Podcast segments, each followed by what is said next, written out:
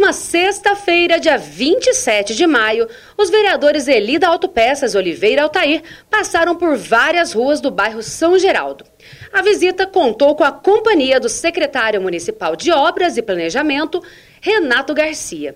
A visita aos bairros é uma ação importante do vereador, que tem como objetivo detectar problemas existentes e indicar demandas aos órgãos competentes. O objetivo dessa visita foi identificar as necessidades de manutenção nas vias e também ouvir a população local.